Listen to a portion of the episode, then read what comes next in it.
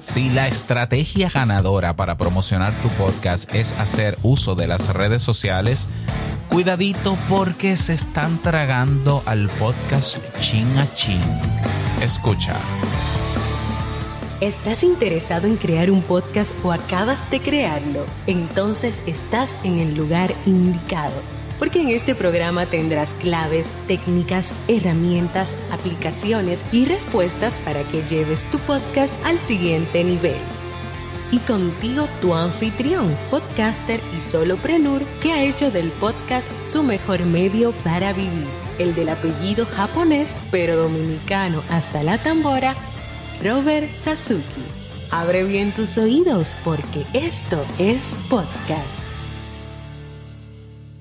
Hola, ¿qué tal estás? Bienvenido, bienvenida a este episodio 215 de Esto es Podcast 2.0. Eh, ah, es que siempre se me olvida, pero cambiamos, le agregamos esa coletilla, ¿no? Porque estamos en la revolución del podcast. Bueno, en la evolución del podcast, mejor dicho. Eh, a ver, vamos a hablar en el día de hoy sobre el tema de el uso de las redes sociales para promocionar tu podcast y por qué yo pienso y estoy seguro de que las redes sociales están tragando tu podcast. El podcast en general se lo está tragando o se lo están tragando las redes sociales. Bien, quizás hace muchos años atrás, en el inicio de muchas de las redes o medios sociales que hoy tenemos, digamos que las redes sociales estaban configuradas para destacar contenido, para ah, tener alcance masivo y todo lo demás. Y fue la fama que se fue creando de las redes sociales. Las redes sociales, eh, bueno, vamos a hablar primero de Facebook. Recuerda que, y si no lo sabes, las redes sociales no son de ahora. ¿eh? O sea, tenemos redes sociales desde los años 90. Ya, lo que pasa es que vienen y van, como todas, y todas pasarán también, aunque no lo creas, así es. Pero digamos que después de High Five, MySpace, AOL Messenger, MSN Messenger, BB Messenger, que no son redes sociales, sino sistemas de mensajería instantánea, llegó Facebook. Y eh, Facebook eh, revolucionó el tema de las plataformas sociales porque eh, su algoritmo y su capacidad de encontrar personas lo hizo distinguirse. Y las personas comenzaron a crear la idea, ¿no? De que, ah, todo el mundo tiene que estar en Facebook porque Facebook es lo mejor, porque tú conoces a tu, te encuentras con tu gente de hace mucho tiempo y, conoces gente nueva. Y así pasó, es verdad. Y luego agregaron grupos y agregaron canales eh, o páginas, mejor dicho. Y todo fue hermoso. Yo tuve un grupo de Facebook de más de 3.500 personas para el podcast Te invito a un café tuve una página con más de 6.000 personas también. El alcance era bastante bueno. Lo que se publicaba ahí, la mayoría de gente lo veía y si no lo veían era, por, era porque tardaban tiempo en entrar a la plataforma hasta que evidentemente Facebook fue afinando su modelo de negocio basado en publicidad y eh, fue limitando cada vez más el alcance de lo que eh, uno publicaba para que tú pagaras fue cuando comenzó a agregar el botón promocionar publicación o boost, ¿no?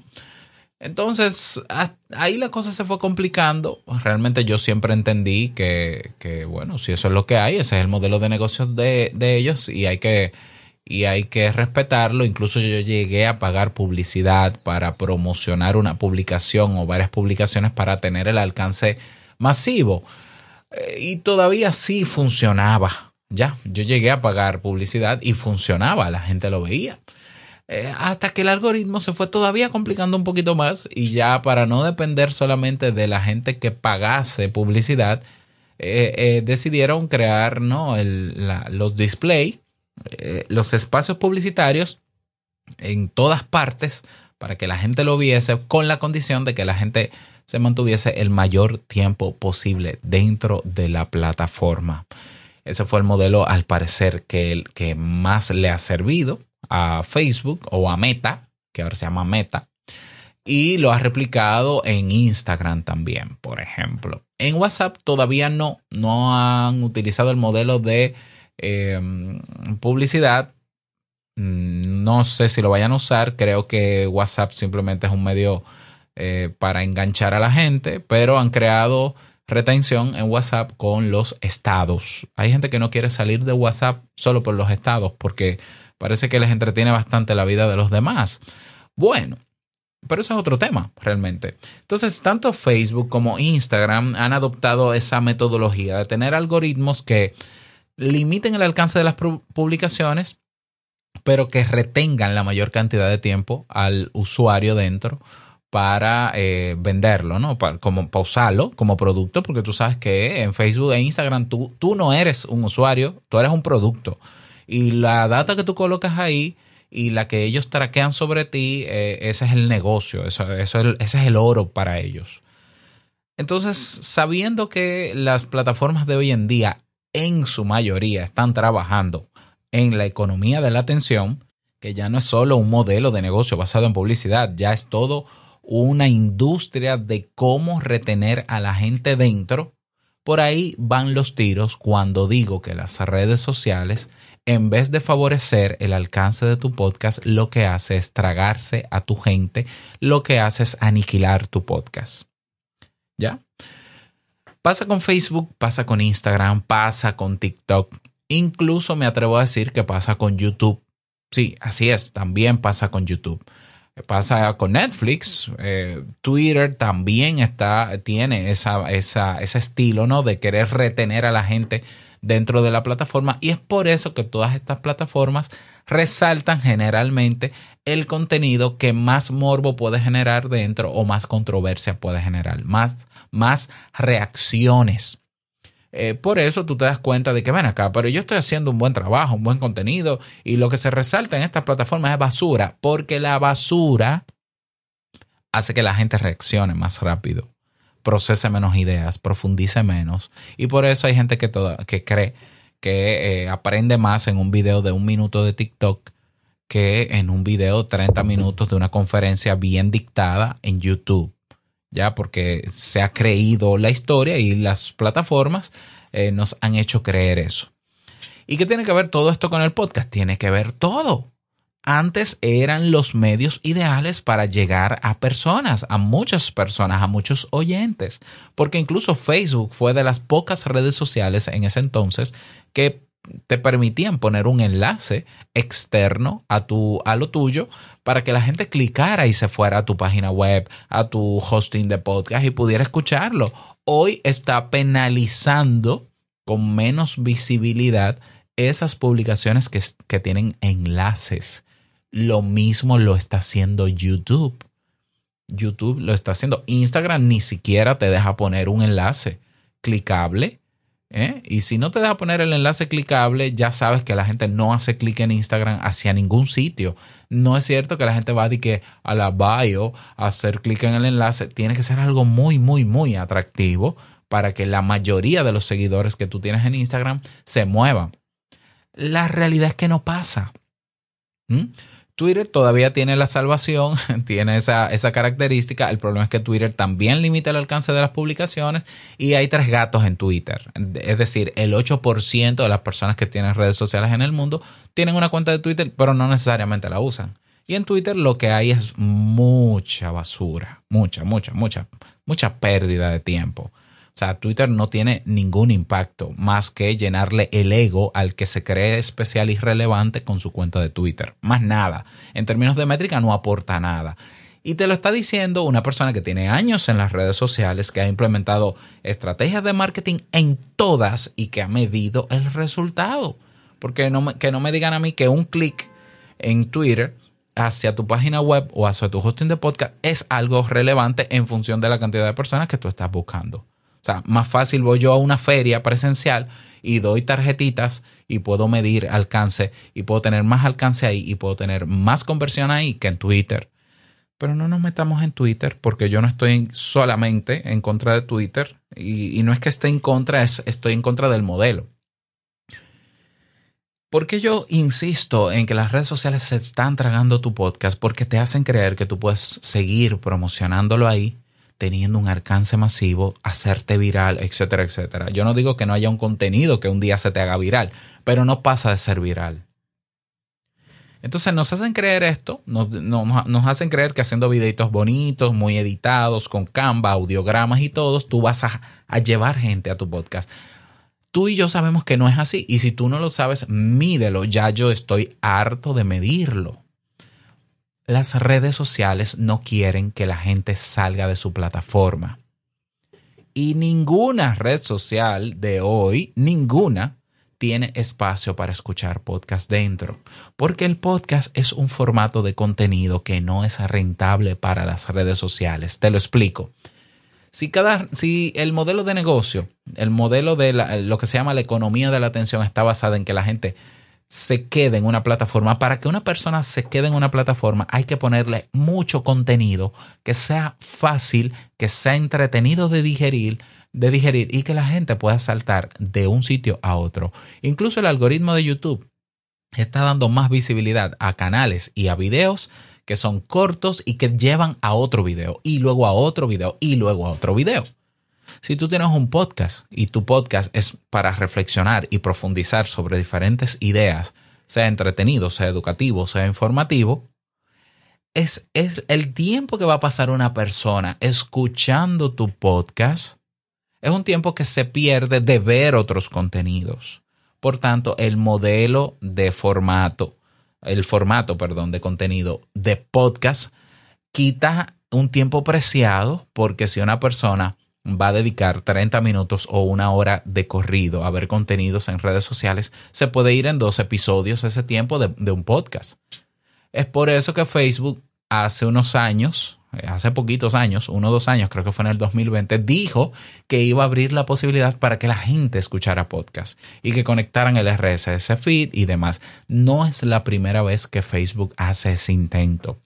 Por allá, por el año 2017, 2018, Facebook intentó poner un reproductor embebido en Facebook para que tú subieras tu audio directamente y reculó, echó para atrás esa idea, como también ha quitado también esa nueva característica que promocionó durante mucho tiempo cuando comenzó Clubhouse, en plena pandemia. A Facebook no le conviene tener gente escuchando un podcast ahí porque se perdería de ver otros contenidos. ¿Ya? Tampoco le conviene a TikTok tener espacios para podcast de 20 minutos, de 15 minutos. Bueno, ellos están promocionando ahora videos creo que de 6 minutos, de más minutos, pero no todos los podcasts tienen esa duración tan corta. ¿Ya? YouTube, aunque permite videos largos, pero te está diciendo constantemente que los videos más óptimos van de 8 a 12 minutos, supuestamente con la excusa de la, de la atención. La gente no mantiene la atención durante más de 8 minutos y todo un cuento, una historia, pero la verdad es que YouTube quiere que tú veas un video rápido y veas otro y veas otro y veas otro. Entonces, una cosa es la retención por, por el tema del consumo. Por tanto, el podcast es difícil que se adapte a menos que sea un podcast tipo cápsula. Ojo, hay una excepción. Si es un podcast tipo cápsula de tres minutos, puede que funcione. Puede ser. ¿eh? Algo, si, si, tú tienes un podcast tipo cápsula de, cinco a, de 3 a 5 minutos y te va bien con redes sociales, puede ser que sea por eso, porque es cortitico si al tema de la visibilidad, al problema de la atención, de la retención, le sumamos la, el hecho de que la penalización de que las plataformas no quieren que la gente haga clic en ningún enlace externo para que no salga de la plataforma, porque si sale de la plataforma son tiempos de vista perdidos y es dinero perdido para esa plataforma, entonces también realmente no están dándole el impulso que tu podcast necesita. Y tú dirás, bueno, Robert, pero si ya, si las redes sociales no me están ayudando con mi podcast, pues ya no, vamos a dejar esto. No. El podcast sigue siendo un formato, primero de nicho. Recuérdate, el podcast no tiene por qué ser masivo y no va a ser masivo incluso aunque se quiera. Joe Rogan, excepción a la regla, no es, no es el común denominador de un podcast. Las métricas de ese señor. ¿Ya? Puede ser, puede llegar a mucha gente, sí, mucha gente, pero dentro de un nicho, dentro de un espacio de mercado que no está siendo atendido. Pero un podcast no depende de plataformas sociales para promocionarse. Hay decenas de maneras de tu promocionar un podcast sin usar redes sociales. Incluso quiero hacer la mención a un podcast que me gusta mucho que se llama, y búscalo y suscríbete, se llama Hablando de Tecnología de Orlando Mergal, un vecino de, de Puerto Rico, caribeño. Un saludo para Orlando Mergal, si en algún momento me escucha. Eh, donde él en estos últimos días está publicando, publicó ya un primer episodio de estrategias de marketing para promocionar tu podcast sin redes sociales y viene una segunda parte. No te lo pierdas, ¿eh? no te lo pierdas. Suscríbete hablando de tecnología para que puedas escucharlo. Pero ahí están todas las ideas eh, tradicionales, clásicas de marketing, funcionan para promocionar un podcast. Sí, ahí están.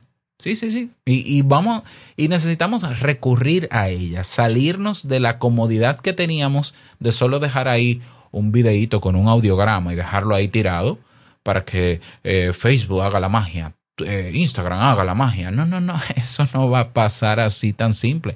Puede que un día te pase. Pero que te pase no quiere decir, ojo con esto, que un audiograma, una imagen, un post en una red social se haga viral no quiere decir que se traduzca en reproducciones para tu podcast.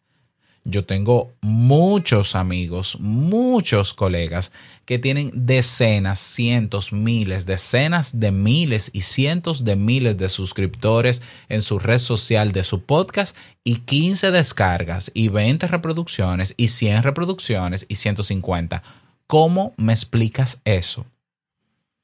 Bueno, eso yo te lo explico con todo lo que he dicho. Las redes sociales quieren que tú hagas ahí un nido, un espacio, lo hagas crecer, pero sin sacar a la gente dentro. Por tanto, al final tú terminas siendo un empleado de esa red social, metiéndote en las tendencias para ser relevante, entre comillas. Y al final muchas personas se han dejado el podcast de lado porque entienden que les funciona más hacer crecer eh, gente haciendo contenidos para esa red social. Ojo, no es podcast, que no va a ser en formato podcast. Por eso dejan de lado el podcast. Lo, el único problema es que se están engañando porque hacer crecer seguidores en Facebook, en Instagram, en TikTok, no va a pasar nada después de ahí. Ah, que consiguieras dos o tres patrocinios. Sí, seguro, pero eso no es constante.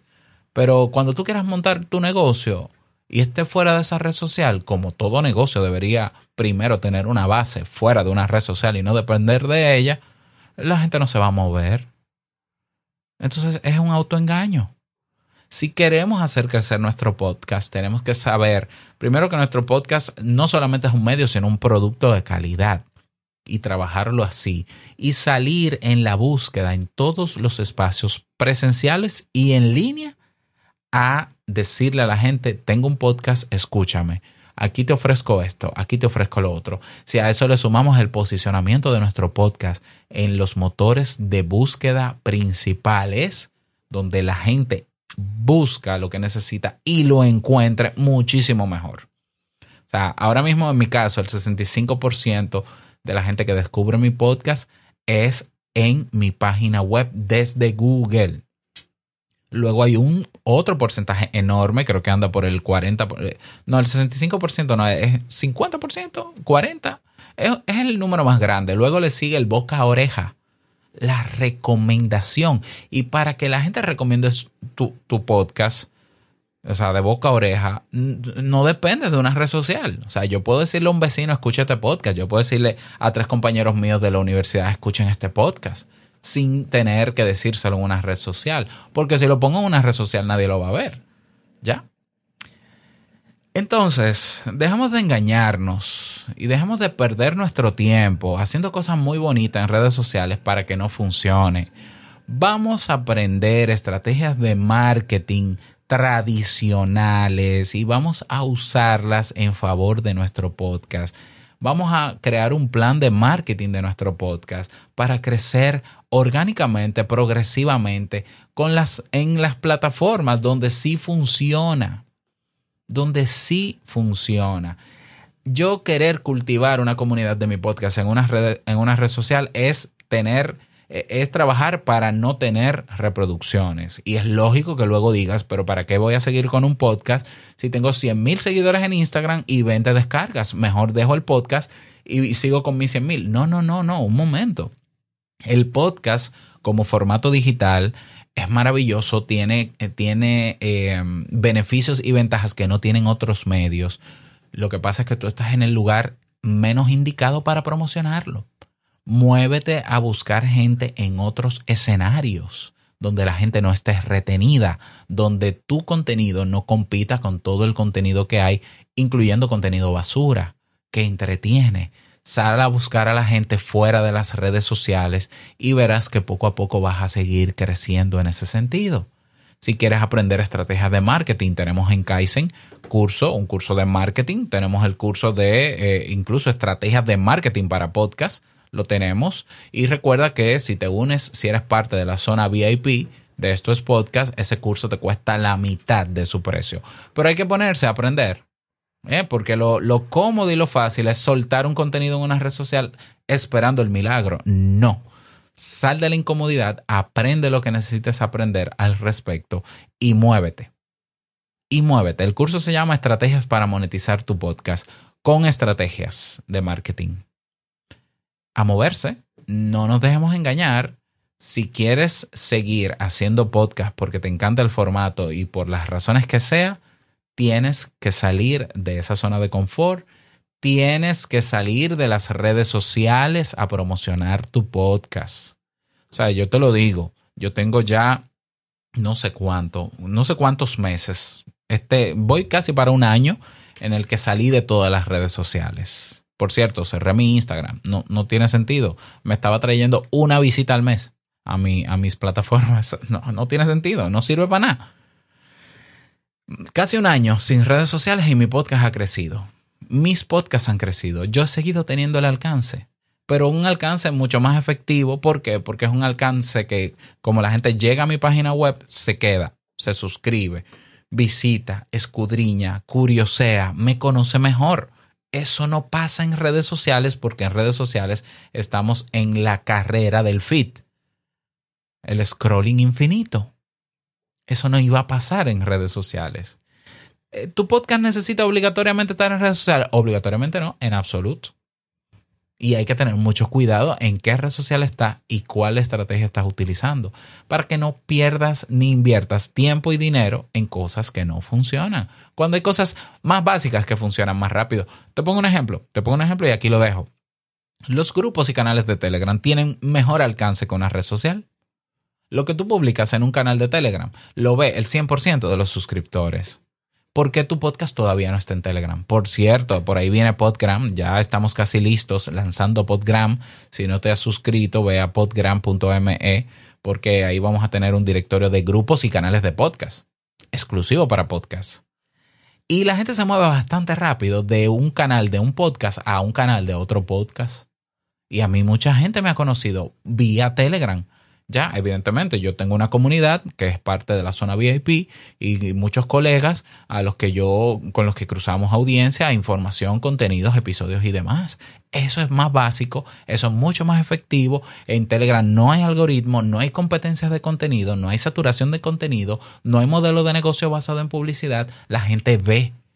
Otra manera rapidita, teniendo una base de datos en correo, un boletín tú puedes escribirle a la gente, un nuevo episodio salió, ven a escucharlo aquí. Te escucha más gente que la gente que haría clic en una red social, que sería casi nada, para escucharte. Todo eso es marketing tradicional. Desde hace años se usa ese tipo de marketing. Entonces vamos a aprender sobre eso para no tener que depender de las redes sociales y frustrarnos con los mínimos o nulos resultados que están teniendo muchos podcasts haciendo artes bonitas, muy bonito, pero sin resultados. Esa es mi eh, opinión, mi reflexión, basada en mi experiencia, evidentemente. Espero que te haya servido. Me encantaría conocer tu parecer al respecto. Y nos encontramos en la zona VIP de estos podcasts. Si quieres conocer los beneficios de la zona y unirte, ve a esto es podcast Y nada más, desearte un feliz día, que lo pases súper bien. No quiero finalizar este episodio sin recordarte que lo que expresas en tu podcast hoy impactará la vida del que escucha tarde o temprano. Larga vida al podcasting 2.0. Nos escuchamos la próxima semana en un nuevo episodio. Chao.